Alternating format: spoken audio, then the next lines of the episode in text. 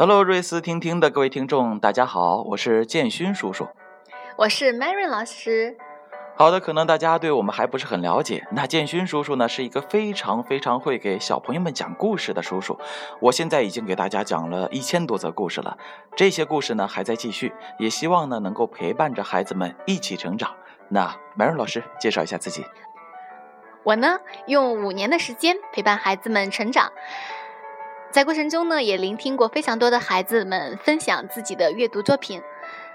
之前当过老师，现在是一名学习规划师。啊，那现在可以看到我们的 Mary 老师可能还会有些紧张啊，不过没关系，稍后就会好了。那么我们也希望呢，以后每一期的节目都会让 Mary 老师发挥的越来越好。给大家透露一个小秘密啊，Mary 老师是一个非常非常漂亮的老师。如果你想看它的样子的话，可以到我们的公众号看到它的模样。那接下来我们就开始今天的分享了。我们的分享方式呢是先放一段视频，然后呢通过视频背后表达的意义为大家录制一段音频。所以呢，今天的视频是一个小朋友，那他的名字叫做 Miles。Miles。好的，看完 Miles 的视频呢，我们会和大家解读一下 Miles 今天视频的亮点。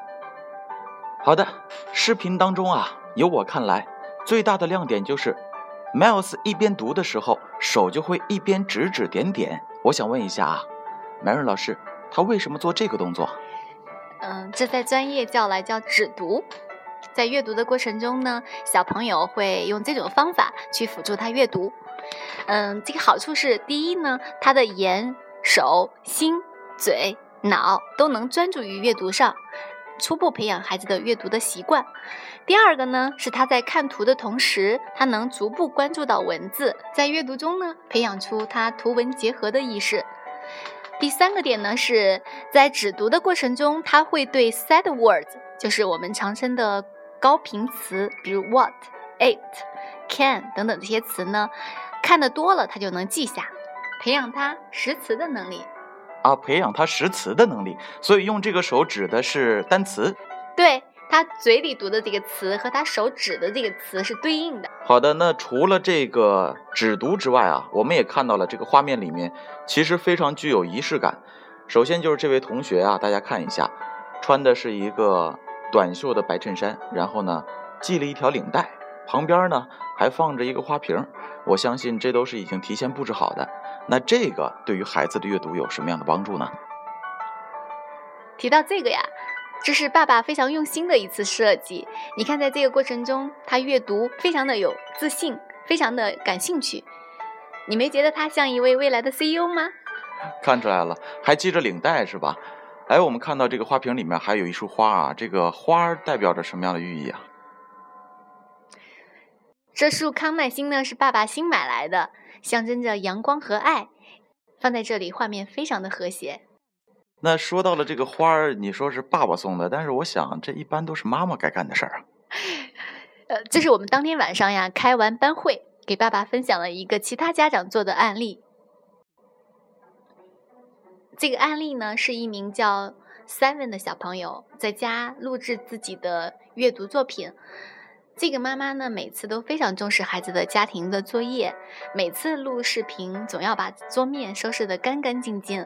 比如说，今天上面放一个绿萝的花瓶儿，插一只绿萝在里面；明天呢，放一束花儿。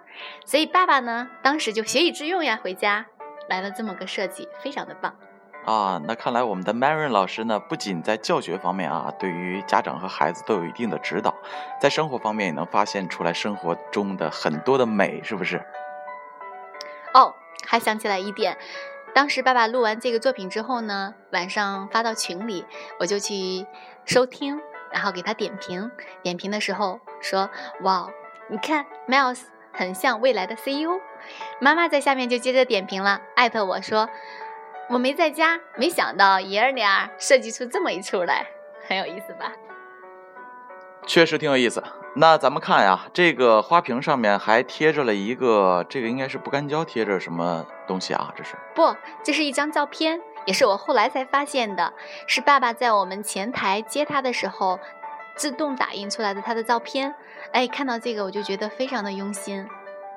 是啊。整个一幅画面都是爸爸非常用心展现给妈妈，这就是和谐的一家。